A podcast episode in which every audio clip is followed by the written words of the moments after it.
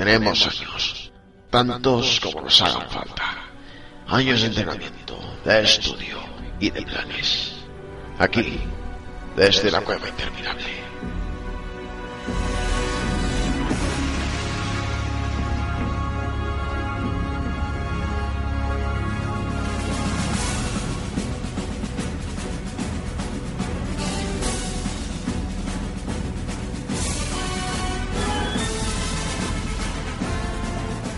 Hola, ¿qué tal? Bienvenidos al programa número 19 de Desde la Cueva Interminable. Entramos ya en ese último mes del año, entramos en diciembre, un mes que como ya hemos ido anunciando poco a poco, aparte de este programa habitual que sale a comienzos de mes, tendremos esa especie de especial navideño que saldrá a mediados de diciembre y que promete traer muchas sorpresas. Pero bueno, de momento vamos a ocuparnos de, de este programa que ya tenemos bastante, tenemos muchas cosas.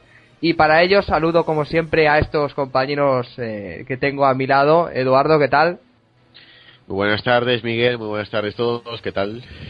Y desde Argentina, Diego, ¿cómo estás? ¿Qué tal? Buenas tardes, Miguel. Perfecto.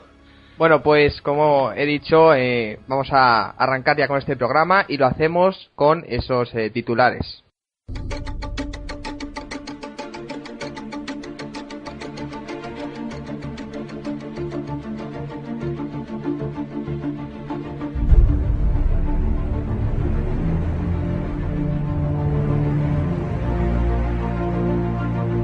Primera sección del día, actualidad cinematográfica. The Dark Rises inicia una nueva campaña promocional de cara a los Globos de Oro y los premios Oscar. Por otra parte, siguen llegando nuevos rumores sobre el proyecto de la Liga de la Justicia.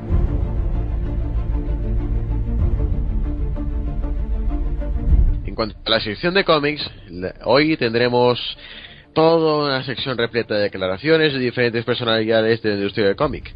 Entre ellos está Geoff Jones, quien ha hablado en una entrevista sobre el trono de Atlantis, el nuevo arco argumental de la serie de Justice League.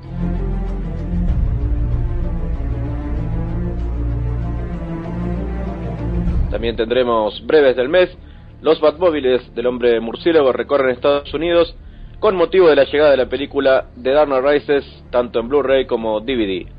Además, sale a la venta la esperada edición Armored del videojuego Batman Arkham City para Wii U.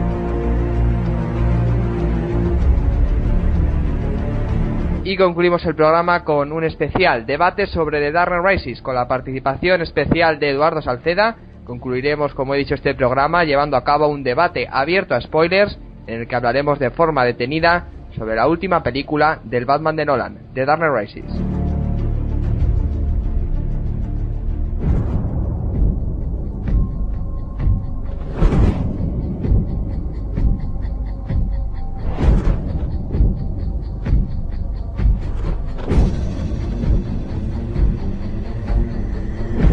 Y arrancamos, como siempre, con la actualidad cinematográfica.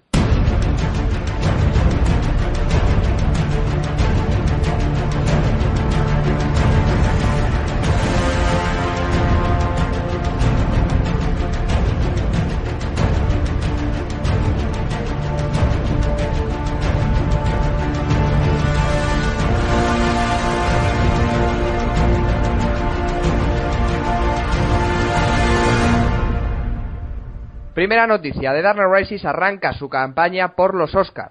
Warner Bros. ha lanzado una nueva página web de The Dark Rises en la que ofrecen diferentes categorías a las que su película podría ser nominada en la próxima edición de los premios Oscar. De esta manera da comienzo una campaña de promoción de la cinta, tal y como se hizo en su momento con The Dark Knight, la segunda entrega del Batman de Christopher Nolan. En aquella ocasión el film obtuvo un total de ocho nominaciones, llegando a ganar en las categorías a Mejor Edición de Sonido y mejor actor secundario por la eh, legendaria actuación de Heath Ledger. Los candidatos se darán a conocer el 10 de enero y se entregarán los premios el 24 de febrero. Eh, como segunda novedad tendremos que la popular productora de cine Warner Bros. continúa promocionando la más reciente película de Batman de cara a otra de las ceremonias relacionadas con la industria del cine. Los Lobos de Oro, Para ello, se han lanzado dos carteles promocionales de la película que incluyen una serie de posibles candidatos, candidaturas, mejor dicho, a las nominaciones. La lista de nominados se da a conocer el próximo 13 de diciembre. Un mes después, el 13 de enero, será cuando se entreguen finalmente los premios. Esta vez ya no serán en febrero, sino en enero. Curioso dato. Y también tenemos entonces la cuenta atrás para la llegada del Blu-ray y el DVD de The Dark Rises. El 4 de diciembre sale a la venta en Blu-ray y DVD la película The Dark Knight Rises. Warner Bros. ha decidido promocionar este importante lanzamiento a través de una nueva página web que servirá para llevar a cabo una cuenta atrás hasta el día de la llegada de las diferentes ediciones del film. Lo más curioso de esta estrategia comercial es la relación que guarda con uno de los próximos estrenos más importantes de la productora. Estamos hablando de Man of Steel, de Zack Snyder.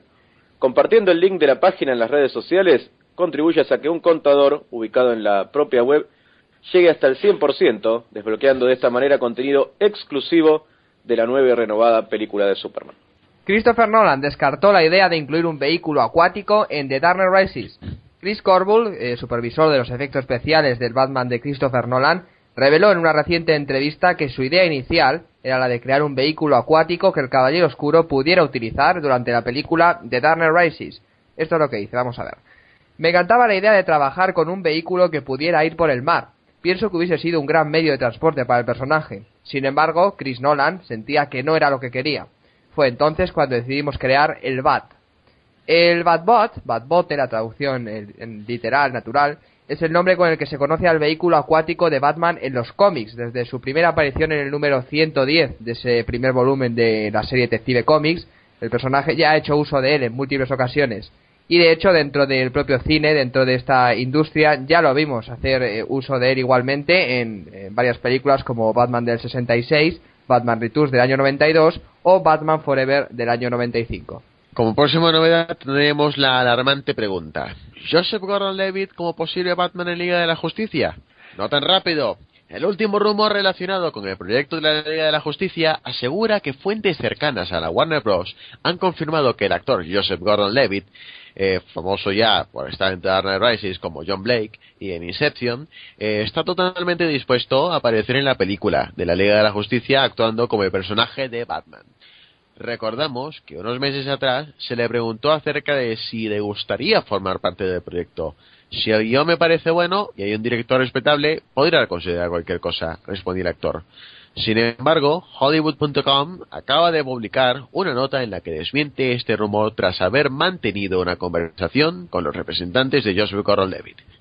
Gracias. Bueno, vamos, vamos por partes. Antes de comentar ya esta noticia relacionada con la Liga de la Justicia, eh, tenemos ahí, como hemos dicho, esa, eh, esa especie de promoción que se está lanzando de cara, como hemos dicho, a la temporada de premios de la industria del cine. Pero unos premios que, bueno, eh, últimamente es bastante relativo, ¿no? Esto de los premios porque eh, yo creo que, sobre todo últimamente, premio no es sinónimo de calidad y eso se está, está quedando claro a lo largo de, los últimos años bastante. Eh, sin embargo, bueno, eh, ha revelado pues esa lista de, de, posibles candidatos a estar en las nominaciones y bueno, me gustaría preguntaros aquí a vosotros dos eh, alguna que veáis yo creo imprescindible o que os gustaría más que nada eh, que estuviese al menos nominada, que es lo que parece que va a ser, nos tenemos que conformar con eso, en tanto en los premios Oscar como en los Globos de Oro. ¿Cuál, ¿Por cuál os, os decantáis? Mira, Mike, eh, decir, preguntar, mejor dicho, que si tenemos alguna candidatura que nos gustaría y que veamos imprescindible es una cosa muy relativa. A mí me encantaría ver a Dana Rices nominada, en especial en las candidaturas más importantes eh, dirección, película, eh, actor principal, actor eh, secundario, actriz, actriz secundaria, pero yo sé muy bien que eso no va a pasar. Eh, no obstante, nominaciones que sí imprescindibles, que tal vez van a quedarse únicamente en nominaciones, eh, es la de Hans Zimmer como mejor banda sonora, que ya le han hecho el feo durante, dos veces, y el año pasado, el año antepasado, cuando fueron los premios de Inception, el feo fue bastante mayúsculo. Y lo otro también es que le han hecho un feo muy, muy grande a, a Christopher Nolan, también, todos estos años. Y no me extraña que esta vez, no me extraña que esta vez lo hagan de nuevo, porque es que ya, ya lo que veo es que en la academia no, no son simpatizantes de, los británicos. Así que bueno, Diego, ¿qué opinas tú? Sí, realmente el que más me gustaría es el, la nominación a Mejor Director para Christopher Nolan, creo que lo viene mereciendo, lo viene mereciendo ya hace tiempo y sería una manera de subsanar ¿no? todo este tiempo que estuvieron eh, ignorándolo, si se quiere, en estos, en estos premios prestigiosos y que reciba al menos una nominación, para mí incluso merecería eh, ganar el premio, pero al menos una nominación sería ya un lindo reconocimiento para este director que viene creciendo película tras película, ¿no? Claro, esto daría para hablar ya mucho porque eh, hablamos de que, o ya damos por hecho yo incluso, que, que The Dark Rises no va a estar ahí en, entre esas, esas ocho candidatas a, por ejemplo, el premio de mejor película. Pero sobre todo a mí una cosa que me pone bastante enfermo es ver, eh, voy a poner un caso, Avatar cuando salió, tuvo un montón de nominaciones y entre ellas estaba la de mejor película. Entonces, eh, no sé qué concepto de película se puede tener una película como Avatar en comparación con The Dark Knight Rises, por yo ejemplo. sí sé, Mike, yo sí sé. El concepto del cash, la caja registradora. Sí, bueno, pero en ese caso, o sea, estamos hablando de que Dark Knight Rises en taquilla yo creo que ha funcionado Mike, bastante la bien. caja registradora a la academia. Eso ya es otro tema. Más que la taquilla es la caja registradora para ellos. Mm. ¿O tú crees que... No, no lo saben en el fondo, pero ¿tú crees que la academia va a dar premios sí porque sí? No. Va a dar premios al que mejor pague por ellos. Eso yo creo que no es un secreto. Y creo que es hora de decirlo a Voz Populi. Sí, ¿no? Y otro ejemplo, por ejemplo, hablando de del propio Christopher Nolan, en la época de origen, que yo creo que fue un escándalo, yo creo que incluso por aquel entonces se merecía más la nominación por una película como Origen que por, eh, que por The Dark Rises. Eh, pero bueno, si se le nomina por esta, pues contentísimos. Pero en ese momento, la serie de nominados está formado, en concreto también uno de ellos eran los hermanos Cohen, que acababan de ganar hace unos años ya el mismo premio en esa categoría por eh, la película No es país para viejos. Entonces, a ver, eh, ¿qué sentido tiene nominar a unas personas que ya han ganado ese premio y no eh, incluir en esa categoría a una persona que ha sido eh, capaz de eh, congregar a un público global, como lo hizo con eh, no solo Origen, sino con el Batman de Nolan en general, y eh, dirigir una película tan compleja y difícil como lo es Origen. Entonces, bueno, no sé, la verdad, el planteamiento que tiene que tienen eh, sobre todo estos premios, los premios Oscar, que yo creo que cada vez más va perdiendo credibilidad, ¿no? Totalmente de acuerdo, totalmente de acuerdo. Bueno, y hablando Eduardo. un poco de, de esto, de, de los premios, que se me ha olvidado a mí decirlo, yo creo que, aparte de la, de la mencionada ya eh, banda sonora, que yo creo que estaría bien no hacerlo justicia ya a la labor de, de Hans Zimmer y James Newton Howard, eh, estaría bien ahí un poco reconocimiento, ¿no? Aunque a lo mejor estoy bastante lado de fanático, eh, pero la actuación de Michael Caine es, es sobre acogedora, ¿no? Sobre todo en esta, en esta última película. Eh, lo da todo, este actor. lo merece claramente, más allá de que algunos dicen no aparece demasiado, la verdad que cada vez que aparece eh, logra, es el actor que logra más sacarnos las lágrimas, así que sin duda es un trabajo extraordinario de Michael Caine durante toda la saga y en esta película se luce realmente, así que Es que claro, lo que pasa es que uno lo compara con respecto a las anteriores películas y se da cuenta que ciertamente la actuación ha sido con un rol mayor. Mm. No obstante, su aparición es bastante corta. Hay- lo que pasa es que también todos los actores en Dark Knight Rises lo han hecho muy bien. Inclusive Marion Cotillard, que ha sido fichada de tal vez eh, interpretación pobre y demás, a mí me parece que ha cumplido con el papel bastante bien. A pesar no se ha lucido, no se ha hecho una estrella con su nombre tras interpretar Talia al Ghul, pero lo ha hecho bien y estuvo presente también. Eh, Gary Oldman me parece que tuvo también de la, la mejor interpretación de las tres películas. Primeramente Bruce Wayne, es decir, Christian Bale tuvo el mayor reto y lo supo afrontar muy favorablemente eh, del mismo modo Tom Hardy. Tom Hardy me parece que lo hizo espectacular.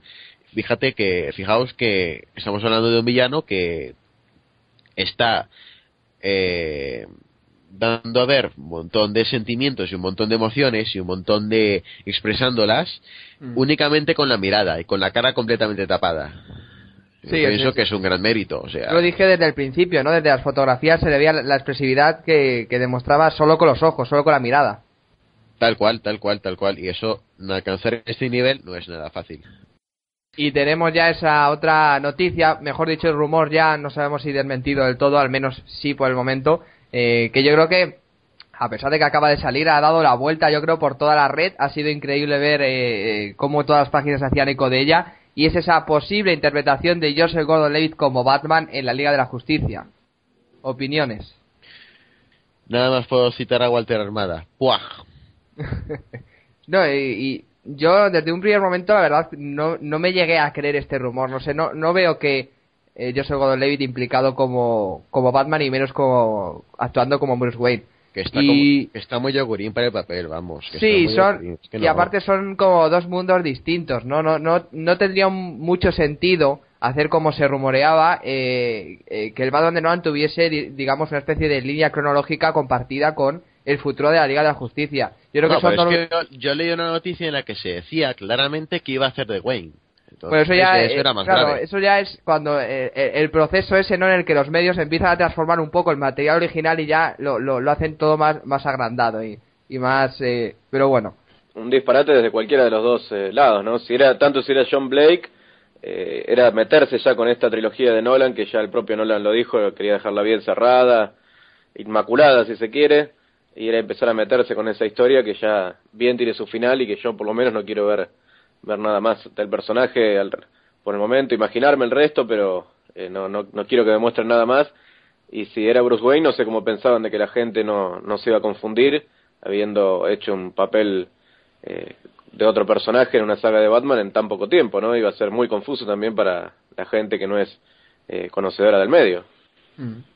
Muy bien, pues eh, aquí dejamos la, sección. Eh, para el programa 20 ya podremos dar esa lista de nominados de los eh, Globos de Oro. Recordamos que ya sale la lista de forma oficial el día 13 de diciembre.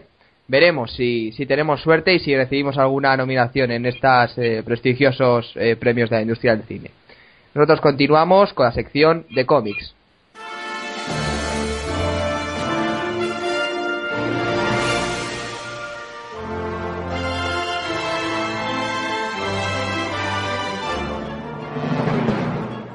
Empezamos eh, hablando de las noticias relacionadas con el mundo del cómic, una sección patrocinada por Justice League of Perú, la mejor página web de maquetación del nuevo universo DC. Los mejores cómics de actualidad solo los podrás encontrar allí. Recuerda, justiceleagueofperú.blogspot.com.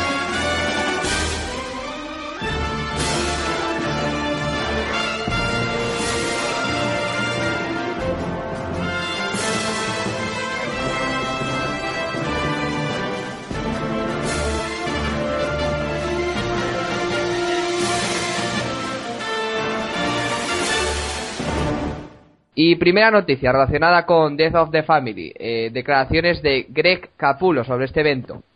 Eh, como digo, el dibujante de esta serie regular de Batman, Greg Capullo, ha compartido sus pensamientos con la página web Newsarama, en la que comenta algunas de las cosas que veremos en el actual evento conocido como Death of the Family.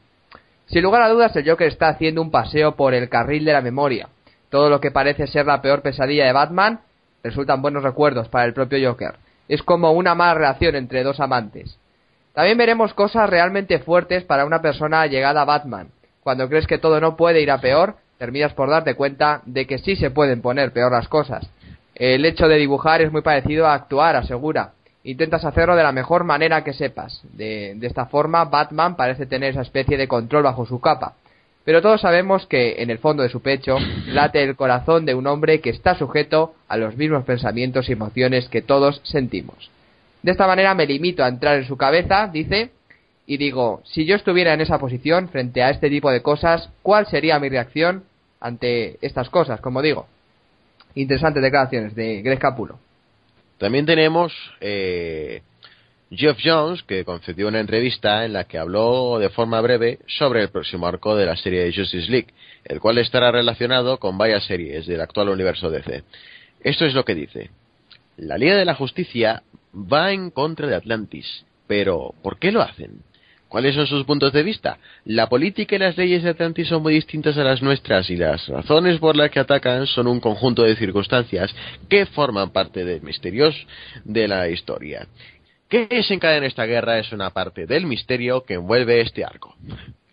Muy bien, también continuando con las declaraciones de Geoff Jones, en este caso explica las diferencias entre las series de la Justice League y la Justice League América.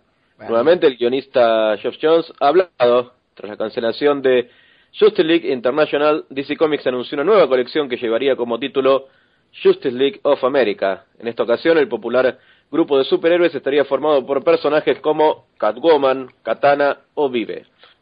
Jeff Jones, actual guionista de la colección Justice League, ha explicado las diferencias que existe entre su serie y esta nueva serie, Justice League of America, la cual verá la luz a lo largo de este próximo año 2013. JLA será algo muy diferente a lo que estamos acostumbrados a ver en Justice League. Lo que quería hacer era crear dos cabeceras con dos puntos de vista muy diferentes. Justice League nos habla de los héroes más grandes del mundo, Wonder Woman, Aquaman, Superman, Batman y el resto están allí. Ellos ya tienen un estatus. Por otro lado, Justice League of America trata de explorar el potencial de los héroes que están más subestimados o infravalorados no sé a vosotros, pero a mí estas declaraciones no me convencen. Eh, de hecho, me parece un poco estúpido no estar hablando de esta manera. Eh, Justice League, Justice League of America, no sé. Eh, pero bueno, supongo es que. Es redundante completamente, o sea, es la misma gente, ¿no? Sí, ¿no? Es como cosas de, la editorial, ya, ya estamos acostumbrados a ellas. y bueno, respecto al trono de Atlantis, vamos a ver si mejora con esto un poco la serie, porque la verdad hasta el momento está siendo, yo creo, bastante flojita. Horrenda, es horrenda. Sí, es horrenda. Y ahora tenemos, para colmo, los lápices y dibujos de, Tony Daniel.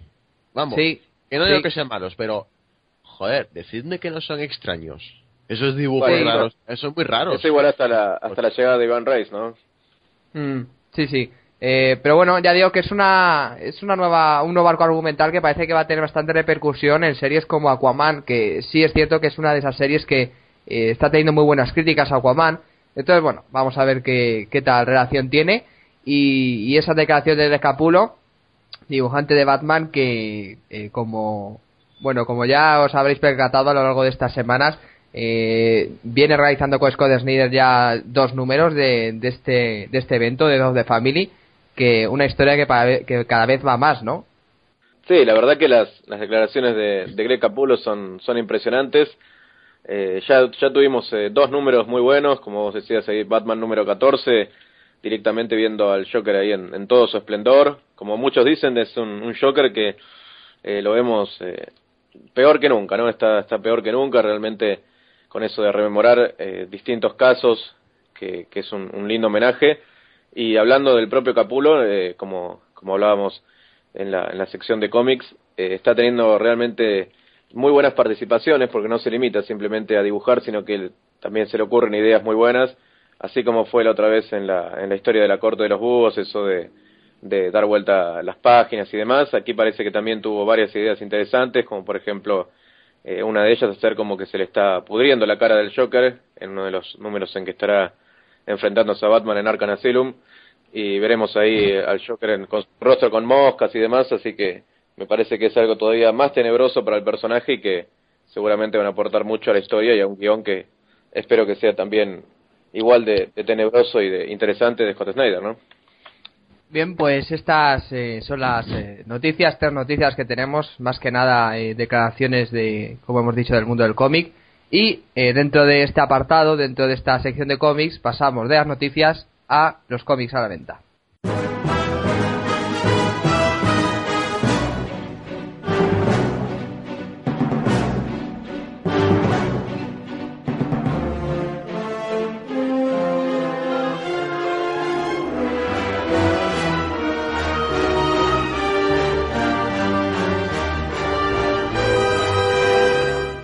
Bueno, y comenzamos con las novedades que salen allí en Estados Unidos este mes de diciembre. Empezamos el día 5 con el número 15 de Detective Comics por John Lyman, Jason Favok y Andy Clark. Tie-in The Death of the Family. ¿Qué ha hecho el Joker con el pingüino, Poison Ivy y Clayface como estrellas invitadas en este nuevo número? Además, en el backup, aprende a cómo ser un supercriminal en la ciudad de Gotham.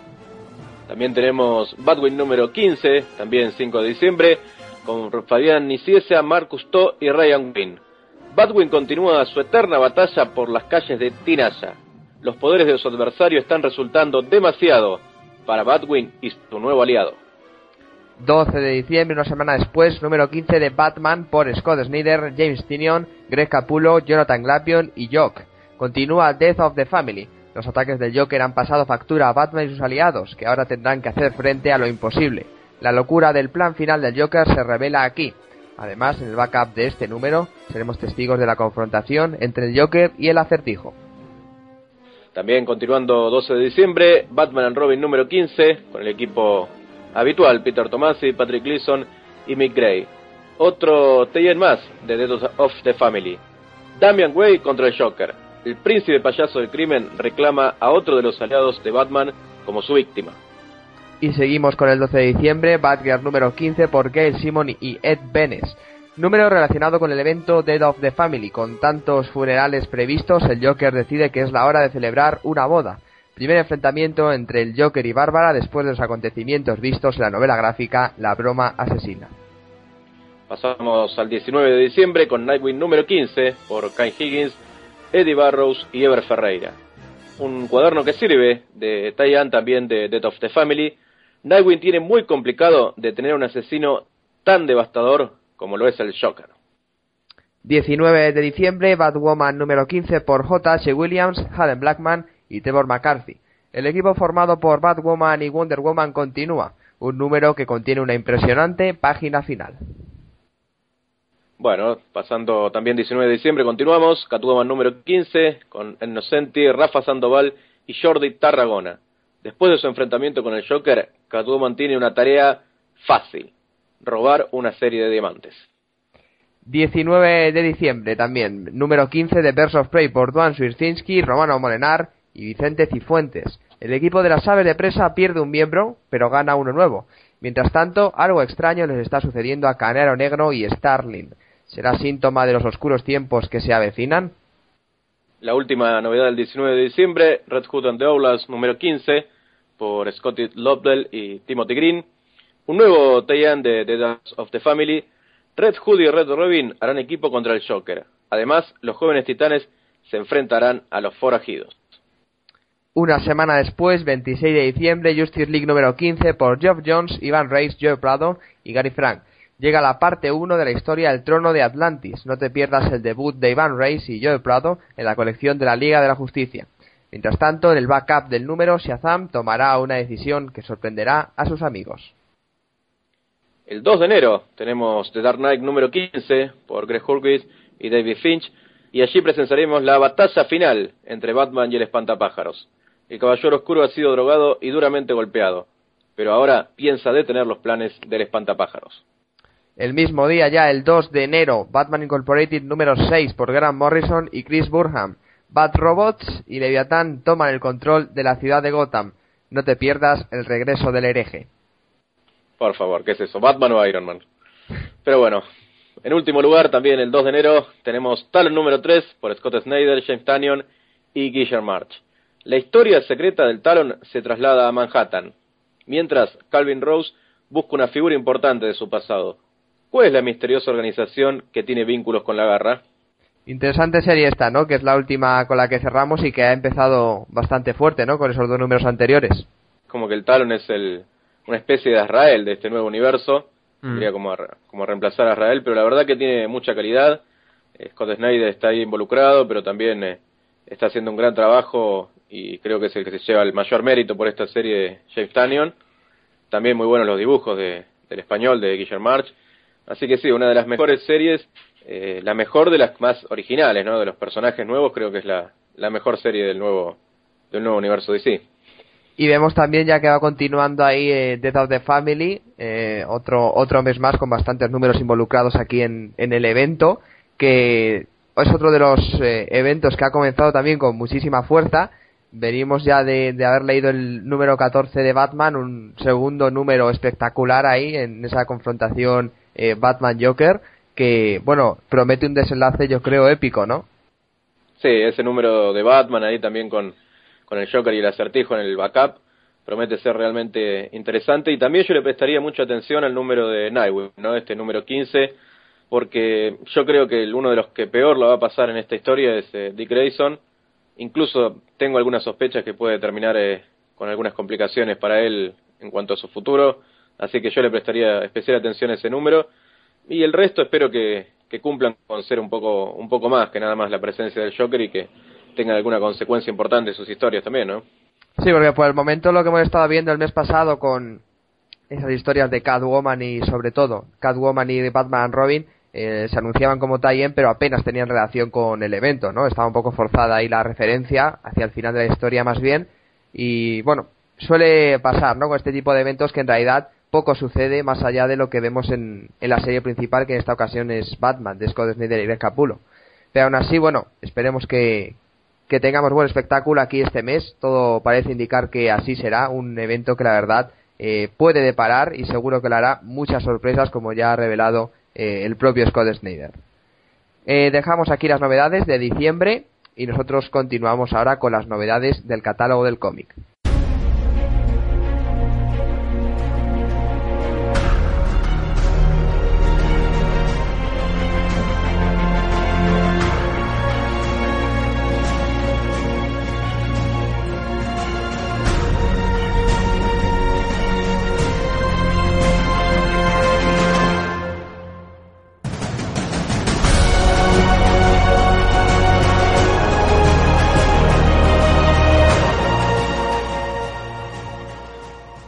Vamos con la primera novedad, Batman número 8, guion de Duane Swierczynski, Kyle Higgins y Tony Daniel, con los dibujos de Travel Foreman, Eddie Barrows, Andrés Guinaldo y Tony Daniel.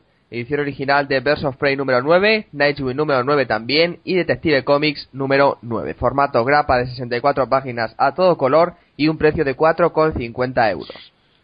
El Tribunal de los Búhos desplegó todo su poder sobre Gotham, dirigiendo a casi medio centenar de garras contra objetivos realmente sensibles aquellas personalidades que, por su poder, influencia o liderazgo, dan forma a la ciudad. Batwing, Robin y Batgirl neutralizaron la amenaza que representaban tres de los peculiares soldados que integran el ejército de la misteriosa organización. Primeras batallas dentro de la guerra que deberán librar, con la integridad de su ciudad en juego. Siguiendo, y no mejorando, tenemos la Liga de la Justicia número 8 con un guion a cargo de Geoff Jones, eh, dibujos a cargo de Carlos Danda, Ivan Reis, Joe Prado y Gary Frank. Pues es la edición original de Justice League número 8 en Estados Unidos. Así es, solamente un número y con tantos dibujantes ahí explicándose, haciendo nada, no sé, la gala de sus técnicas. Sabrá Dios de qué. Bueno, formato grapa, 32 páginas a color y un precio de eh, 2,50 euros. Y es que no vale nada, joder. Hace cinco años, varios superhéroes novatos fundaron la Liga de la Justicia para impedir que Darkseid, un villano alienígena, conquistara la Tierra. Desde entonces han librado muchas batallas que han presenciado el coronel Steve Trevor. Por su parte, en Filadelfia, un huérfano problemático llamado Billy Batson encuentra una posible familia de acogida justo cuando varias personas afirman haber sido raptadas por un anciano misterioso. Catwoman número 2, guion de Jude Winnick y Brian Claymore Dibujos de Guillaume Mars, Adriana Melo y Mike Bowden. Edición original de los números 7 al 12 de la serie Catwoman, un formato rústica de 144 páginas a todo color y un precio de 13,95 euros. Seina Kai, la ladrona enmascarada Catwoman, lleva una vida de peligros y emociones que le acarrea constantes problemas. Robó a quien no debía, el mafioso Hueso, y este asesinó a su amiga Lola. Por ello. Qué nombre, ¿eh? Más sexual, más exótico. Poco después sustrajo medio millón de dólares de policías corruptos, lo que no le ha granjeado mejores amistades. El detective Álvarez se ha propuesto darle caza, pero simpatizando con sus problemas ya la ha dejado escapar una vez. Ahora Selina ha acudido a su amiga Gwen para que ponga límites a su temeridad. Como próxima novedad tenemos Caperucita Roja, perdón, Capucha Roja y los Forajidos. Redención. Guión a cargo de Scott Laudable. Dibujos de Kenneth Rocafort. Edición original de Red Hood and the Outlaws, números del 1 al 8, es un recopilatorio. Formato una rústica de 184 páginas a color y un precio de 16,95 euros, un poquito caro. Gracias al entrenamiento físico y psicológico al que fue sometido Jason Todd, ahora es uno de los mejores luchadores del mundo y pueden emprender una nueva vida acompañado del Arsenal y Starfire. Juntos forman un peculiar grupo dispuesto a combatir las amenazas de forma proactiva. Pero hay un enemigo que va a dos pasos por delante de ellos. Alguien tan poderoso como para eliminar a los propios maestros de Jason y avivar una guerra que había permanecido apaciguada durante siglos. Vamos con otro tomo recopilatorio, Batman contra Robin, guion de Grant Morrison, dibujos de Cameron Stewart y Andy Clark, edición original de los números Batman and Robin números 7 al 12, un formato cartoné de 168 páginas a todo color y un precio de 17,50 euros. Decidido a aprovechar la más remota posibilidad de devolver la vida a su amigo, maestro y mentor, Dick Grayson viaja a tierras británicas en busca de la última fosa de Lázaro, una inquietante decisión que acarreará consecuencias imprevisibles. Los nuevos Batman y Robin comenzarán a desentrañar una serie de misterios relacionados con la genealogía de la familia Wayne, mientras se cierren sobre ellos la amenaza del penitente, los planes de Talia Head y la revelación de la verdadera identidad de Oberon Sexton. Y bueno, como última novedad quiero hacer una mención especial, puesto que yo llevaba un año entero esperándole ya. Ya el hecho de que salga, pues merece al menos, pues, un bonito aplauso. Así es, tenemos este mes Batman Noel, finalmente. Así es, con el guion de Libermejo y dibujos del mismo. Edición original de Batman Noel en Estados Unidos y un formato cartoné de 112 páginas a color. Y un precio eh, que vale la pena pagarlo, 13,50 euros. Mientras el Caballero Oscuro persigue a su más odiado enemigo a través del gélido paisaje de Gotham City, una extraña serie de acontecimientos amenaza con arrebatar el alma, para siempre. Escrita y dibujada por la estrella del cómic de Bermejo, Noel relata un cuento de Navidad muy distinto a los habituales. Sí, este es el último tomo aquí que recopilatorio del mes y la verdad que lo llevamos esperando bastante tiempo. Salió el año pasado en Estados Unidos y yo creo que lo que ha hecho el catálogo del cómic ha sido esperar a las navidades de este año para ya por fin eh, publicarlo aquí en este país. Y es como dice un poco el, argumento de la historia, ¿no? Es un poco eh, la historia de siempre, el cuento de Navidad de Charles Dickens, pero eh, bastante distinto a lo que veníamos eh, acostumbrados a ver. Estoy ahora mismo pensando en aquella historia de, Haunted Night de Jeff Loeb y Tim Sale, que también estuvo un poco basada en el cuento de Navidad, y bastantes más adaptaciones que se han hecho ya de esta obra. Pero yo creo que, eh, a pesar de que ya es un poco cliché, ¿no? Esto que se ha estado haciendo de adaptar la, la famosa obra de Charles Dickens, aquí se hace de una manera un poco distinta, yo creo que mejor, ¿no? Es una especie de variación que además cuenta con el arte de Bermejo, que es sencillamente espectacular y luego un, un guion eh, bastante interesante para ser el primer trabajo de Liber Mejo como guionista, que hay que recordar eso, ¿no es así?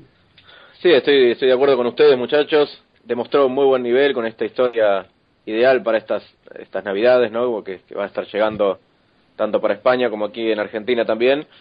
Una historia que tiene sus cosas eh, también de la, de la mitología de Batman que, que se manejan muy bien y también tiene algunas cosas novedosas que, la hacen por demás interesante.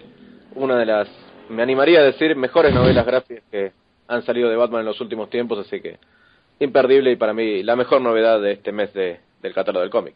Y luego aparte tenemos ya esa historia que comentábamos al principio, el Batman número 8, ese, esa serie regular del personaje que ahora va a editar, eh, continúa editando, mejor dicho, la, la saga, esta, este evento de la Noche de los Búhos.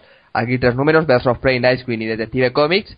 Y por lo demás, bueno, tenemos también el número de grapa de Liga de la Justicia, un número que la verdad eh, tiene bastante poca relación con el nuevo arco argumental que va a tratar la serie, más bien eh, es un número de transición que también toca por encima un poco en la historia de la Corte de los Búhos, ya veremos de qué manera. Tenemos ahí la participación especial de, de Arrow, con un aspecto bastante renovado. Y luego tenemos esos dos tomos recopilatorios también del nuevo universo DC, que son Catwoman y Capucha Roja y los Forajidos. Extraño título el que le han puesto aquí a, a esa cabecera, ¿no? Eh, bueno, dos series yo creo secundarias para el, actual universo DC. Y luego ya, bueno, pues ese tomo de Batman contra Robin, que si recordamos Planeta ya estuvo editando eh, hace más de un año toda la etapa de Morrison al mando de, Batman, desde, bueno, eh, Batman e Hijo, pasando por Batman Rip. Y bueno, pues el catálogo cómic ha decidido retomar aquí esa historia y nos ofrece aquí otro tomo que abarca del número 7 al 12 de ese primer volumen de la serie Batman and Robin. Bueno, pues estas son todas las novedades del catálogo del cómic en este último mes del año, de diciembre.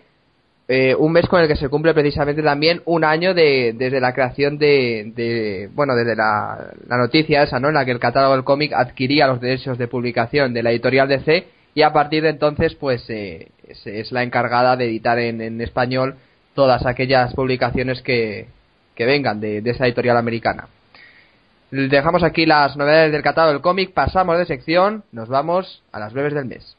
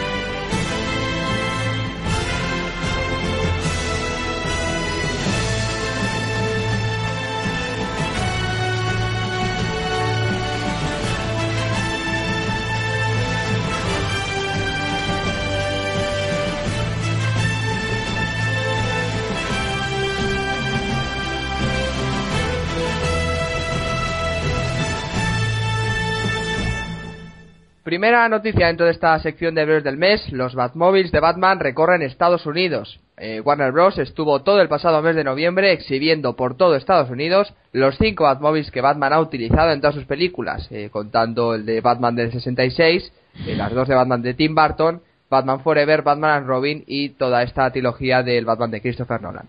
Se trata de una estrategia comercial que pretende promocionar la llegada del Blu-ray y DVD de The Dark Recordemos también que con la película llegará el documental de 30 minutos de duración titulado The Batmobile, que hará repaso a las distintas versiones de los vehículos utilizados por el hombre murciélago en el cine. Como segunda novedad, desde el pasado 30 de noviembre ya está a la venta la edición Armored del videojuego Arkham City. Para la consola Wii U, en esta versión del popular juego, Batman dispondrá del nuevo traje con armadura, el cual iniciará un medidor que seguirá cargando a medida que vaya peleando, y una vez que cargado del todo le permitirá hacer el doble de daño durante unos instantes tras pulsar sobre la pantalla del gamepad o apretar a los sticks a la vez. El gamepad también se convertirá en un gadget que podemos usar para consultar el mapa del nivel, ver las fichas de los personajes, usar la nueva función sonar, usar el giroscopio para lanzar batarangs, mejorar las habilidades de Batman, inspeccionar los alrededores del modo detective o incluso escuchar a Alfred al que veremos a través de los altavoces del mando en lugar de hacerlo desde la tele. Interesante eso. Tenemos también nuevo tráiler del videojuego Injustice Gods Among Us GameSpot lanza un nuevo tráiler de Injustice Gotham News mediante el cual revela un nuevo personaje para esta historia. Estamos hablando de Deathstroke.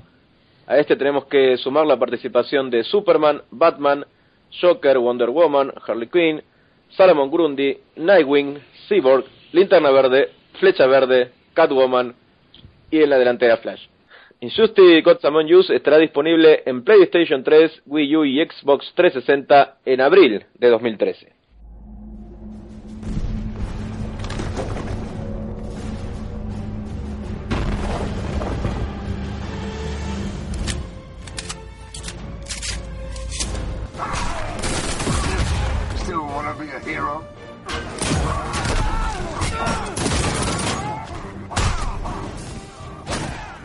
Bueno, y antes de acabar esta sección de ver del mes, tenemos aquí a, un eh, colaborador, una persona que está ahí en, Facebook desde la cueva interminable, que colabora habitualmente, que es eh, Damián, ¿qué tal?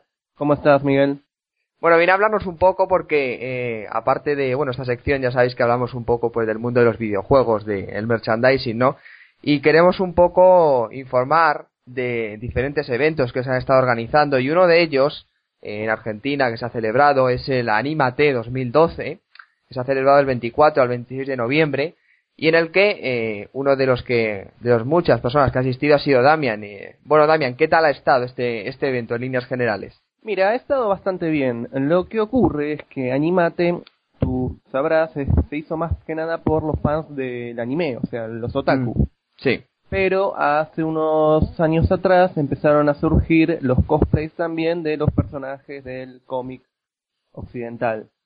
Mm. O sea que de vez en cuando puedes toparte con algún Batman, Catwoman, Joker, Two-Face.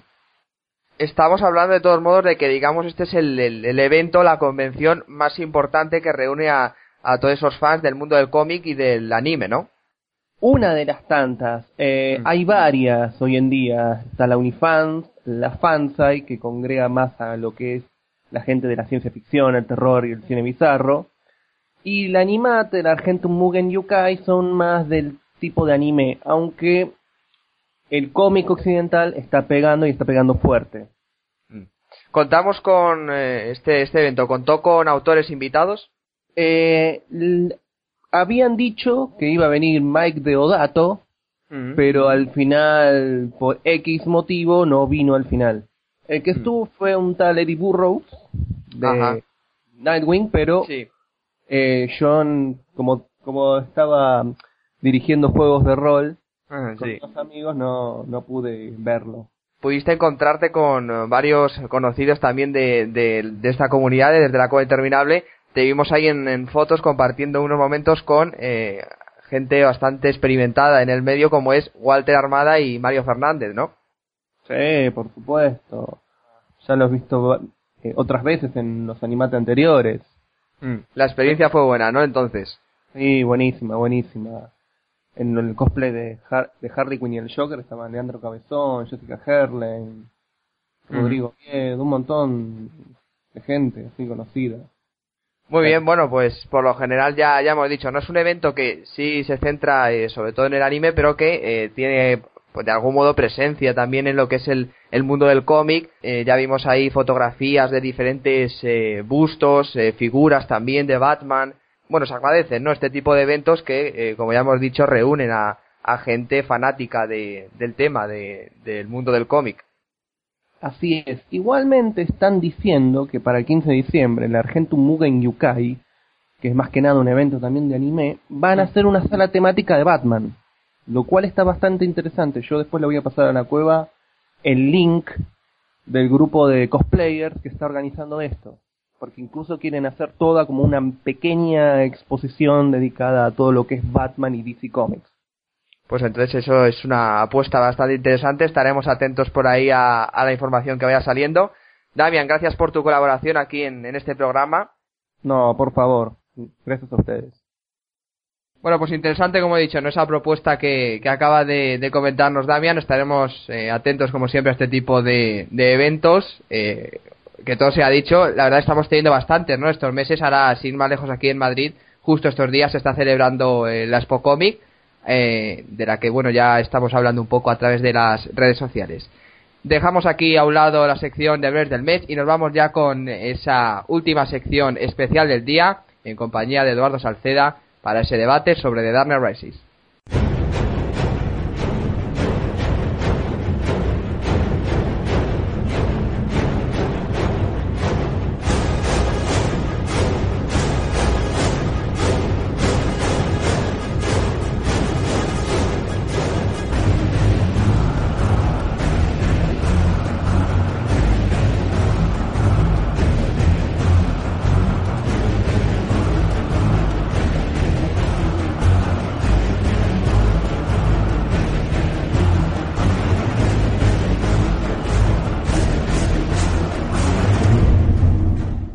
Ya con esa última sección del día, el debate sobre The Dark Rises, ese coloquio que hemos querido organizar. Hemos dejado que pasaran unas, eh, unos meses después de estrenar la película para poder hablar ya sobre ella eh, sin miedo a decir eh, spoilers. Por lo tanto, bueno, vamos allá a dar nuestra opinión sobre diferentes aspectos de la cinta. Para ello, participando aquí en, en este programa, de forma especial, tenemos a Eduardo Salceda, ¿qué tal? Hola, ¿qué tal? ¿Cómo están? Muy bien. Bueno, una segunda participación ya de Salceda con nosotros. Estuvo en el programa eh, especial que hicimos sobre The Dark Rises antes del estreno de la película. Allí estuvo hablando sobre eh, su opinión acerca de esta trilogía y hoy repite aquí con nosotros. Antes de empezar ya a hablar sobre diferentes apartados de la película, me gustaría que eh, dijeseis de forma global qué es lo que os ha parecido The Dark Rises. ¿Cumplió vuestras expectativas? Eduardo, por favor. Por supuesto que sí por supuesto que, cumplió mis expectativas en todos los sentidos y hasta un poquito más. O sea. Lo mismo digo yo también. Fíjate que yo es que yo tenía ya toda la confianza puesta en, Nolan. A mí me, me han gustado las dos películas, he disfrutado mucho esta trilogía, eh, ha guardado, he guardado con ella grandes momentos de mi vida. Es una etapa, ha sido muy importante para mí, para todo, eh, es una etapa de progreso y estuvo la trilogía acompañándome y las películas, a nivel ya, a nivel de las películas, pues, han sido todas, me parece que han dado un escalón mayor cada una. Siempre se han superado las propias películas. Nolan es un director que me parece que le gusta superarse, como, como es correcto, en cada película que hace, en cada proyecto que hace. Es eh, subir un escalafón más. Y creo que con Dark Knight Rises lo ha hecho infinitamente, sí, sí. Bueno, como villano de la cinta tenemos aquí a Bane interpretado por eh, Tom Hardy, un personaje que en un primer momento dejó a bastante gente desconcertada, puesto que parecía que un, villano que no tenía mucha relación con lo que veníamos viendo hasta ahora. Eh, y es un, un, villano que la versión que vemos aquí eh, tiene bastantes reminiscencias de aquel líder de los mutantes. Su aspecto también es bastante parecido a, a los atuendos que se llevaban en la época de la Revolución Francesa, como ya se confirmó. Pero bueno, al final tuvimos un gran villano con mucho potencial, una versión bastante acorde con lo que es el Batman de Nolan y que consigue transmitir bastante con, con la mirada, ¿no? Cosa que tiene bastante mérito. Este, yo también nunca me esperé a Bane. Este, incluso si me hubieran dicho que villano hubiera yo preferido votado porque estuviera en la tercera parte, el que menos hubiera pensado, el que menos hubiera votado hubiera sido Bane. Yo mil veces hubiera preferido haber tenido el acertijo, este, el sombrero lo mm. conoce hasta Scarface porque yo soy un fanático de Batman de los villanos estrafalarios. Yo soy fanático de esos villanos, me encanta los colores, este, ahora sí que los contrastes de un Batman oscuro con villanos psicodélicos. Es lo que a mí me ha gustado y siempre me ha traído el personaje. Pero al fin y al cabo, Bane estuvo muy bien llevado y la verdad era un personaje que le urgía que se le hiciera justicia. O sea, después de todo el caos que, que hizo Schumacher con ese personaje, y hasta cierto punto también en los cómics Bane está un poco, ya está un poco desplazado. Después de Nightfall no hubo una saga para mí en que se le mereciera este, la importancia de vida. Y creo que este Nolan, al traer a Bane, lo que hizo fue hacerle justicia que el personaje ya necesitaba y de una manera pues brillante. A mí la verdad el personaje se me hizo muy bien llevado. Desde que supe que Tom Hardy va a interpretarlo dije va a ser un villano muy bueno, muy memorable. Pues creo que lo hizo. Creo que lo hizo, creo que fue un personaje muy bien llevado a cabo. Opino en gran escala lo mismo que Eduardo, incluso mejor que mi tocayo. Fíjate que desde el primer momento también manifesté desconfianza, no desconfianza, yo y ya de veces venía rodando el rumor de que tal vez Ben podría ser el, el elegido. Incluso recuerdo que compartí con Eduardo los detalles de unos artes conceptuales que habrían salido de un de una supuesta persona eh, que daban a una imagen de un Bane. Yo dije, esto es muy extraño. Yo no creo que Bane sea el elegido. Me parece que, me parece extraño. Y al final me sorprendí muchísimo cuando Nolan dijo, pues venga, Tom Hardy, Bane, Anne Hathaway, Catwoman. Yo de Catwoman ya me lo esperaba, pero de Bane absolutamente no. De hecho, los rumores eran otros, ¿no, Edu? Ah, eh, los rumores eran el pingüino. Eh, Catwoman se supo desde un principio. De hecho, Catwoman fue la primera que supimos que iba a salir. Y parte de los niños que ya había. De Bane sí nunca se supo, o sea, nos llegó a todos de sorpresa. Los rumores siempre hablaban del acertijo. pero siempre fueron rumores infundados, fueron rumores de los sitios. Me acuerdo que hasta decían que Eddie Murphy iba a ser el acertijo. Yo dije, ay Dios, por Dios. Pero. Hablando de esos rumores, recuerdo yo el que siempre comento en el programa, aquel que rondó por el 2005-2006, que decían que el personaje de Rachel Lowe sufriría un cambio drástico y se le comería la mitad de la cara, sustituyendo entonces a Harvey Dent por Rachel Lowe. fue genial ese rumor. De hecho, llegó en una revista aquí en México. No recuerdo qué revista fue. Y lo publicaron en la revista impresa. El hecho de la suposición de que probablemente Rachel Dawes iba a ser la nueva versión de Dos Caras. Yo dije, no es posible. Y eso era para, para llegar a la a The Dark Knight. Del villano siempre se manejó Catwoman, pero siempre estuvo sonando y siempre la información circulaba sobre este, la Liga de la Sombra. Siempre. O sea, de una u otra manera, desde antes de tener a Payne, ya se sabía que a Nolan le gustaban los círculos y que era casi seguro que iba a cerrar con la Liga de las Sombras.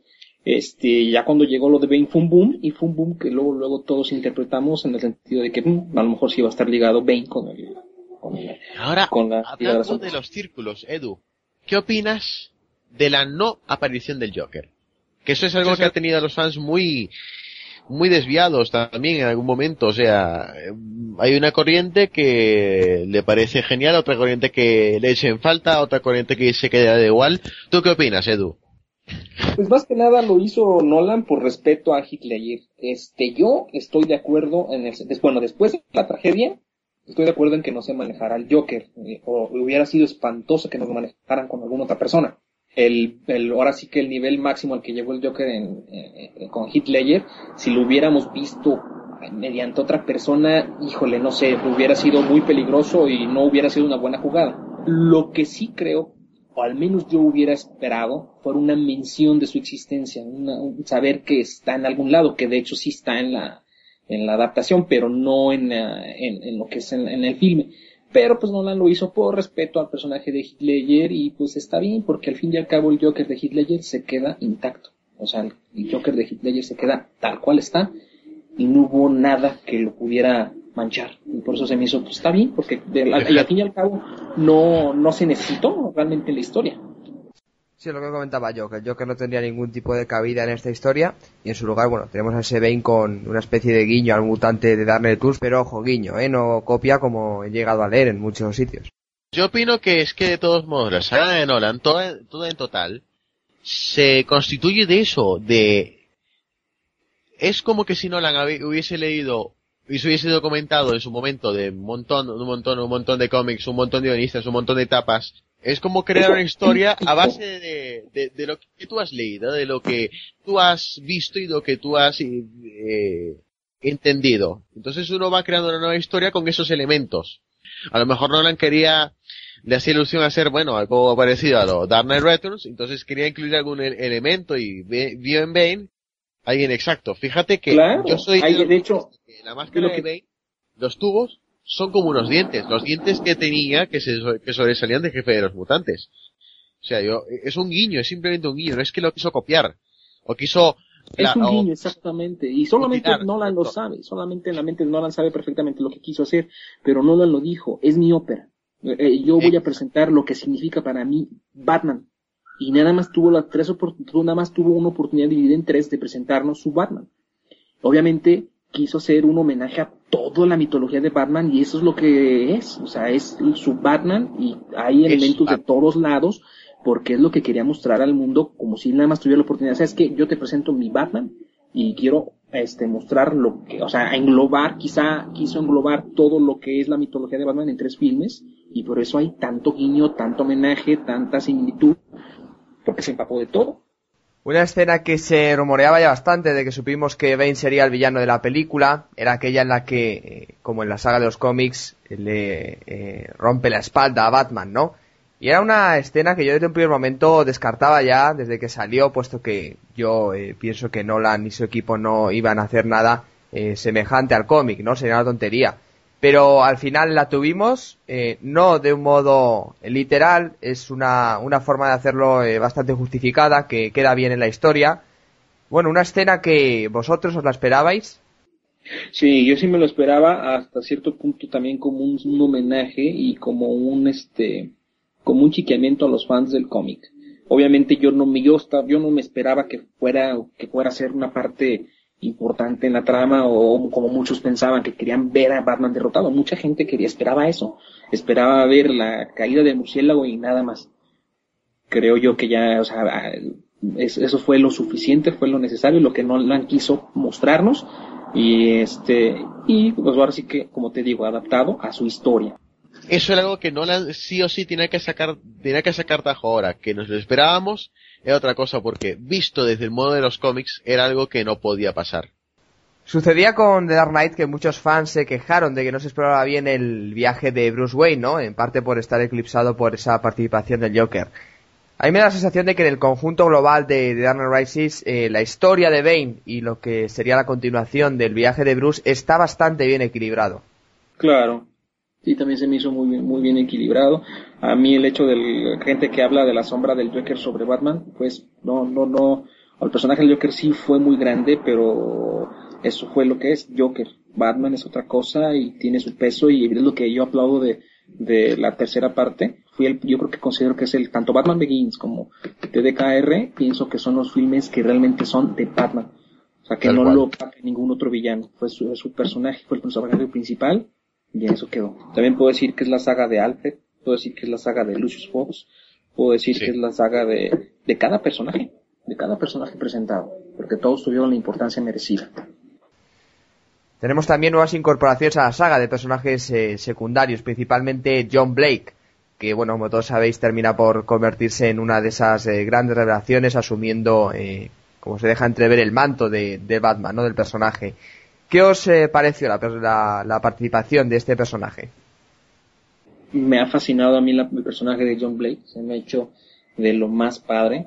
Este, yo ya me esperaba hacia dónde íbamos, desde que vi el autobús escolar dije, yo sé quién es John Blake, pero este, no me decepcionó, este, su importancia fue bastante, de hecho, lo habíamos hablado en la, en, los, en la entrevista anterior, de lo que nos estuvo manejando Nolan desde un principio. Del niño de los estrechos, el hijo de Gordon, este, y ahora con John Blake y el niño de la manzana. Ese es el significado potencializado con John Blake. O sea, fue la, la inspiración y es a donde desde un principio la saga Nolan se dirigía, a crear el símbolo. Y el personaje de John Blake con todos los elementos que trajo, con toda su historia, con todas sus, con todos sus diálogos, este, ayudó muchísimo al filme. Incluso a mí se me, se me hace memorable la conversación entre Bruce y él en, el, en la mansión, cuando John Blake llega y todos sabemos lo que ocurre. Ese diálogo se me ha hecho de lo más padre, de lo más significativo. Y pues nada más que aplaudir el personaje, la verdad. ¿Y qué opinas sobre lo que dicen algunos fans, un poco descontentos quizás, de que le está dejando Bruce el manto a un desconocido? Porque ciertamente hay un, es, un es un detallito nada más que no hay mucha concordancia entre Bruce y Blake, pero sí hay algo que tiene que hacer que, que tiene que hacer que Bruce confíe en él. A mí me sorprende que se sorprendan esos fans. A mí me sorprende que se sorprendan esos fans porque este Bruce Wayne, ¿cuántas veces ha cedido el manto? en la saga de, de los cómics. Pues eso ya lo hemos visto en, en la saga y al, al, fin y al cabo Bruce siempre regresa, o no, ya no, no, no, sabemos lo que va a pasar. Pero eso no es sorpresa, eso siempre eso va a pasar. Es lo... Es, es la ventaja de la película, uno no, no muestra lo que va a pasar, sino que deja que el público mismo se imagine las vertientes que pueda inducir, inducir esto. Que es a su vez algo habitual, ¿no? En el cine de Christopher Nolan, dejar que el, que el, que el espectador pueda llegar a sacar sus propias conclusiones una vez acaba la, la película. Bueno, yo creo que si pudimos eh, sobrevivir a, al hecho de que en los cómics Bruce Wayne eh, se convirtiese en un cavernícola en el pasado y Dick Grayson ocupara el manto de Batman, yo creo que a esto lo podemos podemos aceptarlo, ¿no? Eso merece simplemente un reboot y se acabó. sí, sí, sí. Pero, por ejemplo, una pregunta yo para ustedes, que son ustedes Batifans. Si ustedes les dijeran cómo seguiría la historia después de, la, de lo que vimos, ¿qué creen que pasaría? O sea, ¿realmente creen en el exilio de, de Bruce Wayne? No. Yo no al menos. Y te voy a explicar por qué no, porque Bruce está muy comprometido con lo que supuestamente, entre comillas, habría dejado. Bruce, de alguna forma, en televisión vería eh, qué puede estar pasando, etcétera, etcétera. Él confía en, en haber dejado una ciudad esperanzada, y es lo más importante pero de que esté una ciudad esperanzada no quiere decir que es una ciudad fuera, fuera de crimen. Uno asume que John Blake asumirá el manto de Batman, pero ¿quién dice que va a asumir el manto de Batman? ¿Y si claro. es Nightwing? O sea, puede ser cualquier personaje X, es simplemente un seguidor de Batman. No quiere decir que sea Batman, no quiere decir que sea Robin, no quiere decir que sea Nightwing, no quiere decir que sea Rael, no quiere, no, no, es un seguidor. Bueno, además a mí, eh, una cosa que salió en las críticas de, de la película que se hicieron, eh, pases de prensa que pudieron verlo, era que el, el personaje eh, conectaba bastante bien con el espectador. Y yo creo que ese es un detalle también que, del que me percaté la primera vez que vi la película. Es un, es un personaje que por su forma de ser, eh, es una eh, especie de representación, yo creo, diría, de, de todos nosotros en, en esta Claro. historia. Sí, fíjate que sí, es muy, muy válido eso, ¿eh? Yo también, yo creo que todos nos sentimos identificados hasta cierto punto. Hay una escena que es cuando eh, Batman eh, libera a los policías del túnel, que una vez ya eh, haber visto la película por primera vez en siguientes proyecciones, te das cuenta, ¿no? De, lo genial que es esa escena. Es una, ahí me recuerda mucho a la relación, ¿no? De Batman y Robin en los cómics, ahí cuando eh, hablan, el primer diálogo de esa escena entre Batman y Blake sobre llevar máscara, eh, luego cuando Blake coge un explosivo de Batman, lo tira y le pregunta que si no tiene algo más grande. Es un, eh, es una conversación que la verdad, ahí me recuerda mucho a la relación que existe entre estos dos personajes en el cómic. Yo creo que muchos pensamos, ¿se pondrá la máscara en ese momento James Blake? Pero no, no pasó. Pero sí, fue un simbolismo tremendo y, y un homenaje también al personaje de, de Robin. Este, y que al final lo detona completamente. Fíjate en el conflicto de la película, en el, este, en el conflicto está vinculado más que todo con los gobiernos, con los gobernantes, con los políticos, con todo lo que es el sistema. Entonces se dan los dos extremos, el extremo anárquico y el extremo fascista, y uno se ve en medio del caos, como John Blake. Por eso comentábamos que era un poco nuestra representación en la película, ¿no? Nos vemos en medio de todo aquello. Blake arranca, en este caso, del lado de la ley, termina por darse cuenta de, como le dice Gordon, que las leyes se convierten en ataduras. Y al final llega a actuar, bueno, pues por, por su cuenta como un justiciero. Y quizás sea este un poco el, mensaje, no que nos deje, sino que eh, la solución tal vez no esté en ellos, sino en nosotros. Eh, yo creo que es esto, que, es así y desde así lo aplaudo. Vamos a, un punto fuerte. Catwoman. Edu, ¿qué opinas? A, mí me fascinó. Fue la sorpresa, yo creo que de todos los fanáticos y de Hollywood entero, ver a Anne como Catwoman a mí me encantó, lo hizo perfecto.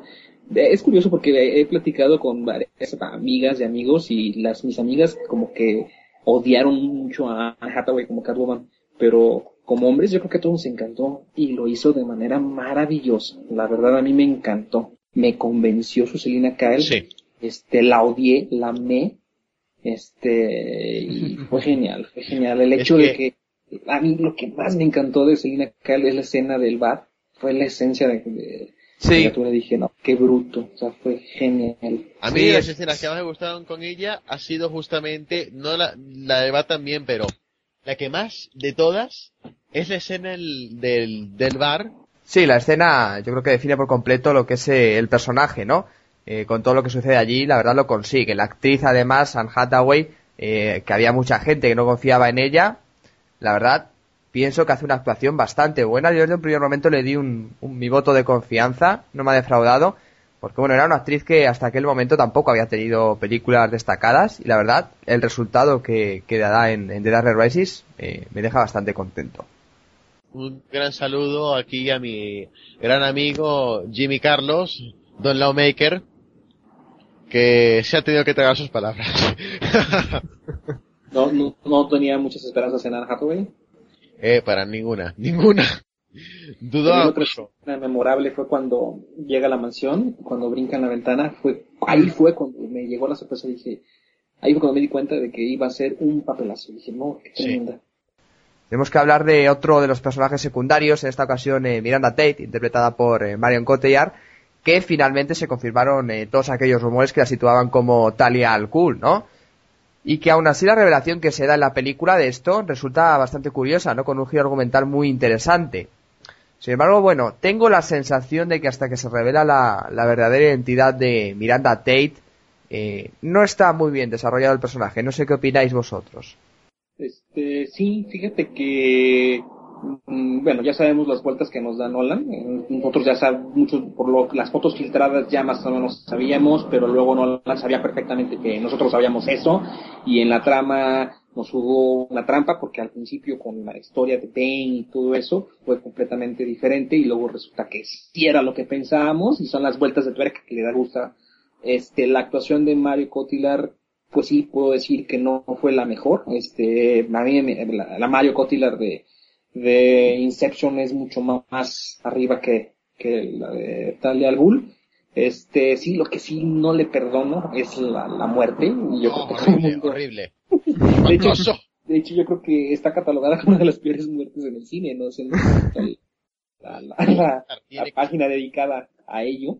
Sí, sí. Este, me gustó el, momento en que nos da la sorpresa. La Talia al Ghul, cuando se revela, la mirada que tiene en la ventana, cuando sale hacia el Tomber, me encantó. Por desgracia, todo ese nivel que, que, de repente comenzó a, causar, pues se nos vino abajo cuando, cuando simplemente se dobla, ¿me entiendes? Sí, sí. Porque literalmente se dobla.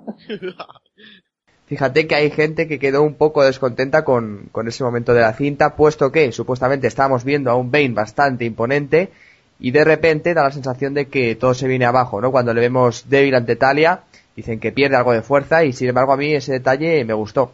Esa es la magia, porque nos lo ponen como un bicho o un ser verdaderamente odioso, un ser que mata y demás, y al final nos damos cuenta que al final toda la bestialidad que hace, todo lo que hace, lo hace inducido a un comportamiento que en este caso es amoroso. Eso se revela cuando le, le pone de nuevo los tubos y le dice, adiós amigo mío. Yo, yo bueno, será mi opinión personal, yo no lo vi tanto en el sentido amoroso yo realmente pienso que pues fue la finalidad de Bane. Él desde un principio sabía dónde iba, era su propósito y era su misión suicida. Y eso fue lo que era lo que iba y a lo que llegó. Él y iba luego mucho... todo por, perdona que te interrumpa, por aprobación de la Liga de las Sombras. Porque fue pues, excluido. Yo creo que a Bane no le interesaba tanto la aprobación porque él mismo ya se consideraba la Liga de las Sombras.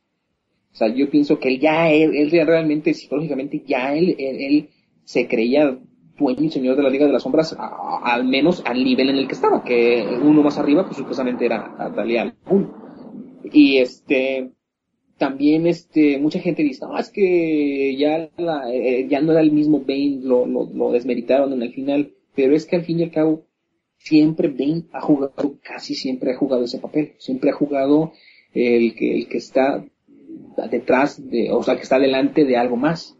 El, bueno, el éxito de Nightfall pues fue su, su plan, su plan maestro, su inteligencia y sí, fue completamente Bane. Pero en la mayoría de las sagas, Bane siempre ha jugado como el que ha sido contratado por alguien más. Bueno, incluso Nightfall también fue contratado por alguien más. Siempre ha sido su papel y esa es la esencia de Bane, es la esencia del personaje. Y yo vi al Bane que conozco.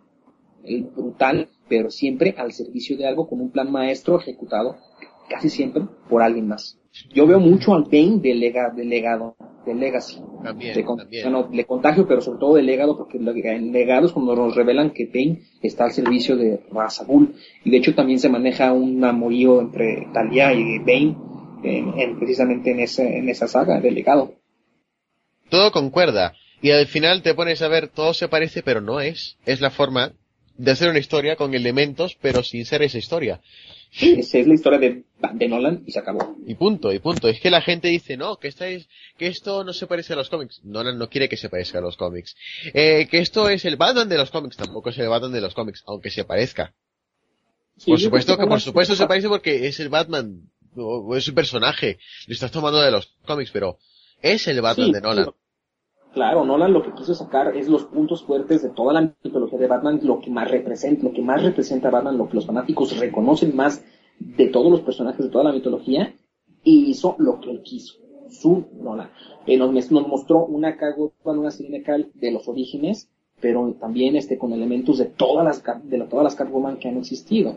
Y no deja de ser eso, ¿no? Es una adaptación. Yo personalmente no quiero ver un cómic en movimiento, eh, bueno, está ahí la esencia, es un hombre con eh, un traje de murciélago, el símbolo de su personaje, tiene una cueva, pertenece a la familia Wayne, eh, su mayordomo es Alfred, respeta más o menos los cánones del cómic, y a partir de ahí es eso, ¿no? Una adaptación a modo de película que tiene cosas sacadas del cómic, evidentemente, que sirven para representarlo, pero que evidentemente también tiene el sello Nolan. Exactamente dándonos yo personal y es padre, ¿no? Porque desde un principio, si te montas, si ahorita hablando ya de la trilogía completa, si te remontas a Batman Begins, este, ya sabes que Catwoman está ahí. Ya sabes que Catwoman está con Holly en algún punto. Ya sabes que está viendo el ataque a Arkham. Este, hay pues, muchos elementos. O sea, yo siento que ya el Joker ya estaba en Arkham desde un principio. Hay un eh, detalle que es inevitable tocarlo, ¿no? Eh, desde que se anunció ya la llegada de esta tercera parte de, la saga, y que en cierto modo no logro comprender, puesto que yo creo que toda la trilogía hay que verla como un mismo viaje hacia una única dirección, y bueno, estoy hablando evidentemente de esa eterna comparación con, con The Dark Knight. Si tuvieses que elegir, eh, ¿cuál pensáis que es la más completa? ¿Cuál llegue a ser más completa? Pues yo creo que las tres complementan el todo. O sea, para mí yo la verdad, no es por ser egocentrista, pero creo que las tres por igual, o sea, yo creo que si, ni, si una de las tres no funcionará lo mismo, o sea, las tres para mí se complementan de una manera perfecta. El origen, este, la, la detonación y el desenlace. Para mí fue una historia completa. Es como pedirte opinión sobre el Señor de los Anillos. O sea, no puedes elegir ni una de las tres. Bueno, al menos yo tampoco puedo elegirlas porque es como un todo. A mí me parece como un todo esta trilogía. Este, hay muchos que adoran TDK por el Joker, lo respeto, pero para mí las tres se complementan de manera perfecta y las tres tienen un cierre, un inicio y un cierre muy bien. A mí si me dan a juzgar, mira, yo, yo me quedo con Dark Knight Rises, porque a nivel de película, película como tal, me parece a mí, a mí me parece que la trama es la más redonda de todas tiene absolutamente todo y perfecta, adecuada para que en dos horas y 45 minutos, o sea, en un cuarto para tres horas, no nos se canse, sino que se le haga ligero incluso, agradable, bonito, eh, con diálogos muy inteligentes, desenlaces brillantes, el hecho ya de que el mismísimo Bane desaparezca de un momento a otro de escena, en dos segundos se fue. Y el peso eh, recayó sobre Talia inmediatamente. Me parece que esa transformación fue grandiosa, me parece que el viaje de Bruce Wayne, me parece que además fue aquí el reto actoral más grande de Christian Bale, tuvo que eh, el reto más grande también actoral de Michael Caine, entre las tres me parece, destaco más que todo la actuación de Michael Caine, ya llega a ser una parte fundamental de la emoción del, del público. Eh, Gary Oldman lo hace tan magnífico como siempre, pero aquí no sé por qué me parece que se luce más. Todo aquí es más, más pesado. Yo antes de ver TDKR, perdón, antes de ver TDKR, yo sí decía que Batman Begins se me hacía, pues, era mi favorita, porque había, es más mi estilo, más aventura, más oscuro, más presencia de Batman, y hasta cierto punto yo siento que sí, en la segunda el Joker pues fue todavía más potencial, más potencializado. Pero ya con el cierre, ya me quedó claro que, que no, o sea, todo está complementado, todo se complementa de manera perfecta, de una manera muy armoniosa, y lo veo como es, como lo que es, un todo. Sí, yo estoy de acuerdo en, ese aspecto, pero si tuviera que elegir eh, diría The Dark Knight. Eh, para mí el, Joker es mucho Joker, tiene un peso muy grande y es eh, insustituible para mí. Bueno, yo creo que existen diferentes aspectos de cada historia que me da la sensación de que quedan mejor en The Dark Knight que, en Rises, detalles que antes eran maravillosos y que ahora veo algo forzados. La primera media hora de Rises, por ejemplo, me pareció en, cierto punto torpe, ¿no? recopilando información, eh, partiendo de la base de que opino que hay cierto exceso de, personajes en la historia. Y bueno, en general creo que la intención es de hacer algo tan eh, sumamente épico como se pretendía y como ha terminado siendo. Se traduce de cualquier modo en, algunos fallos de guion evidentes, eh, como el hecho de que Bruce regrese a Gotham tras salir del pozo, teniendo en cuenta la situación en la que está la ciudad, Catwoman manejando a la Batpod tras haberla utilizado una sola vez, ¿no? Eso se, manejos que hace de ella tan, tan sumamente buenos. Y el final aquel, ¿no? De Bruce en la terraza expuesto a la gente teniendo en cuenta que es eh, toda una personalidad. Y bueno, luego el, aumento de este de acción que en mi caso, a pesar de dejar constancia del gran aspecto visual de las eh, películas de Nolan, vuelven a darme la sensación de que, estoy dentro de una montaña rusa, ¿no? Como se suele decir. A mí personalmente me gusta más el estilo pausado de, de Begins entonces, bueno, por esos eh, detalles yo creo que The Dark Knight eh, es mejor en el global que Rises y mi favorita de, la trilogía. No me quedó claro lo que me comentaste de Bruce Wayne en la azotea y, después de que comentaste de cómo llegó a la, Sí, yo ya te entendí, pero ah, estamos hablando de que ya no está en Gotham. Yo no creo que, bueno, ya vamos a, ya vamos a poner a, a, discutir los puntos de, de Miguel, pero, pero yo no, yo no estoy de acuerdo en ese sentido porque ya está precisamente en el lugar que Alfred le había comentado al que iba y este, y yo pienso que ahí ya no es reconocido Bruce Wayne. Bruce Wayne es reconocido en Ciudad Gótica, eh, ahora sí que en, en Ciudad Gótica, pero ya en otros lados no creo que sea tan Bruce, Wayne fue conocido desde Batman Inicia, o sea, el personaje de Bruce Wayne eh, a nivel de medios, yo creo que ya era conocido de la misma manera en Batman Begins. Y cuando estuvo fuera de la ciudad robando sus propios barcos, pues tampoco fue reconocido. Y yo pienso que si volveríamos a explicarnos cómo regresa Gotham, sería volver a la trama de Batman, de Batman, eh, Batman Begins. Ya sabemos de lo que es capaz de hacer Bruce Wayne como para que no lo vuelvan a repetir. Yo creo que ya se da por entendido el hecho de la habilidad de Bruce Wayne para hacerse de regresar a Ciudad Gótica. Creo yo. La gente a través de diferentes redes también se está preguntando si The Dark Knight Rises es más comercial que, que The Dark Knight. No sé qué opináis al respecto. Yo digo que no. No, yo pienso que The Dark Knight es más comercial que las, que las otras dos. A mí también me parece lo mismo. Fíjate que a mí me parece más eh, comercial esta última que las anteriores. Eduardo, vamos a pisarlo, vamos, vamos, sí, vamos. yo pienso que The Dark Knight fue un agradecimiento a los fans. Yo pienso que fue un agradecimiento a los fans, a, a, los seguidores de Batman. Fue como una oda al personaje. Y eso fue lo que es, o sea, sí, obviamente, sus características. Y se volvió comercial por la potencia, por, la carga que ya venía. O sea, la misma gente ya venía con Batman en, la cabeza desde cuándo, o sea, ya venían lo que venía. Pero yo pienso que en la cabeza de Nolan no era hacer este un, un su propósito no era hacer un blockbuster o, ganar los no puedo decir algo de los estudios pero si realmente hubieran querido hacer algo comercial en la vida se hubieran ido por Thalia por Bane por Selena Kyle yo creo que, me imagino que muchas, en, Warner y en muchas partes y muchos de los fanáticos o de los allegados cuando dijo, voy a meter a Selena Kyle, todos se infartaron. Superar a Michelle Pfeiffer, olvídate. O sea, ¿cómo? ¿Cómo Gatúbela? Yo pienso que ha habido un caos. Y no le dijo, a mí me vale. Yo quiero a mi Selena Kyle porque es necesaria para mi historia. Y la eligió. Yo, el acertijo, no, yo voy a ir a los orígenes porque quiero terminar mi historia, vámonos a la Liga de las Sombras. Y no le importó lo que quisieran. Si hubiera sido algo comercial, lo hubieran puesto a Eddie Murphy del acertijo y olvídate, hubiera sido una... Dark Knight tuvo dos pilares fundamentales en su publicidad y en su mercadeo.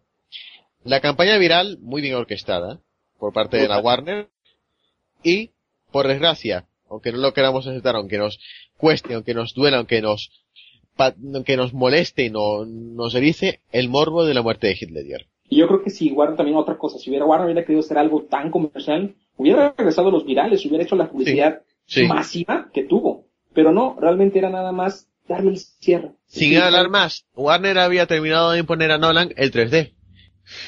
Ah, exactamente, punto. Ahí está. Se acabó. Lo siento, Mike. Sí, son, son argumentos válidos, pero vamos, eh, estamos hablando de, de, Batman y la Warner. Estaríamos ciegos si no pensábamos que cualquiera de estas películas de, de Batman de Nolan son comerciales. Es decir, es una eh, productora de cine que busca dinero, sobre todo lo ha conseguido con estas eh, dos últimas cintas. Y bueno, yo he oído incluso a oír a escuchar a gente que no soportaba el, digamos, lirismo de Dark Knight y sin embargo me ha dicho que Rises le ha gustado más por un solo factor, que es el aumento de las escenas de acción. Ese detalle yo creo que es un, eh, una especie de intento, ¿no? De que más gente se una para, para ir a ver la película. Oigan, y a mí lo que me impactó, la, la presencia que nos da Batman, este Nolan con, con Batman en, su, en, el momento en que aparece, híjole, es padrísima con la música, es genial. Sí, sí, hay escenas verdaderamente brillantes de la película y bueno, yo creo que para cerrar, eh, hemos asistido a una trilogía muy importante, no solo para el, lo que es el mundo de las películas de superhéroes, de las adaptaciones de cómic. Yo creo que Nolan ha creado escuela y es algo que vamos a ir viendo a lo largo de los próximos años. Recientemente teníamos ahí las declaraciones de Sam Mendes que asegura haber tenido sus bases en el Batman de Nolan. Y, y es eso, ¿no? Yo, como he dicho antes, eh, voy al cine para ver una, una buena película una película que, bueno, respete más o menos al personaje, pero que tenga un, un guion sólido, unas actuaciones buenas, una puesta en escena aceptable, cuanto menos. Y, como he dicho, la capacidad que tienen es, eh, estos diferentes medios que pueden ser la música, eh, el cine, los libros, es que tienen la capacidad de crear arte, ¿no? Entonces, en ese aspecto creo que este es un, un ejemplo perfecto del poder que pueden llegar a tener estos medios eh, eh, al realizar diferentes obras. Y Nolan, para mí, lo ha conseguido. Sí, y yo creo que cuando ya te saca un sentimiento, cualquier obra de arte, cualquier película, ya es un buen logro. Y yo creo que The Dark Knight Rise a todos nos sacó muchísimos sentimientos. Desde que Bruce sube del pozo, desde que Blake se está elevando en, en la Batcave, ahí es donde digo, valió la pena y cumplió con todas las expectativas. Y hay muchos este, puntos que no hemos tocado, como la música, como los personajes secundarios, que habrá que también analizarlos en algún momento, pero fueron geniales y cada pieza estuvo en donde debía de haber estado. Totalmente de acuerdo. Y bueno, ya vamos a es otro nivel. Dirigir 11.000 extras en una misma escena, ya me contaréis vosotros. Exactamente. Y personajes como Striver, como Daggett, como Nixon, o sea, son personajes que dieron mucho y estuvieron perfectos. Bueno, pues Eduardo, yo creo que hemos hecho un, un debate bastante eh, interesante de escuchar. Muchas gracias por eh, tu ya segunda participación en, en este programa y te lo por seguro nos volveremos a ver.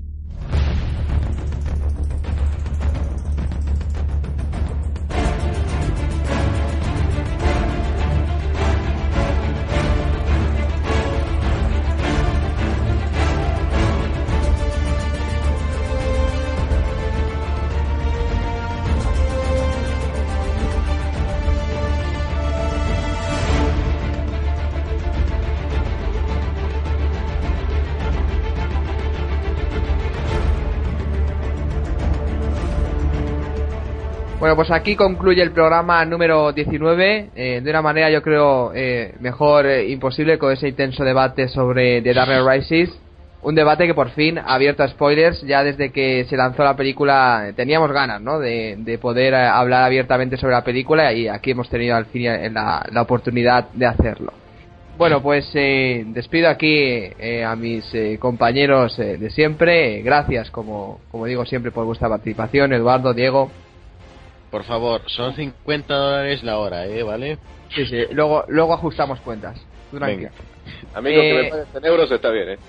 Vale, luego lo cambias en divisas y ya está. No voy a decir, nos despedimos hasta el mes que viene, ¿vale? No vamos a decir feliz Navidad. y no vamos a decir feliz Navidad porque a mediados de mes, como ya dijimos al comienzo del programa, llega el especial navideño de Desde la Cueva Interminable. En apenas dos semanas vais a tener un eh, programa, no, un super programa. Estamos preparando cosas eh, que yo creo y deseo que os gusten. Eh, estamos trabajando mucho en ello y creo que va a merecer la pena la espera. Creo que va a gustar sinceramente eh, porque los resultados están siendo, yo creo, bastante buenos, ¿no, Eduardo? No hay ninguna duda y bueno, tenemos gratas sorpresas también para vosotros. Al menos los fans en España podrán comprender las sorpresas, ¿a que sí? Efectivamente, sobre todo ellos lo entenderán bastante bien a lo que nos estamos refiriendo. Hasta entonces, dentro de dos semanas, programa especial navideño. Un saludo y nos vemos.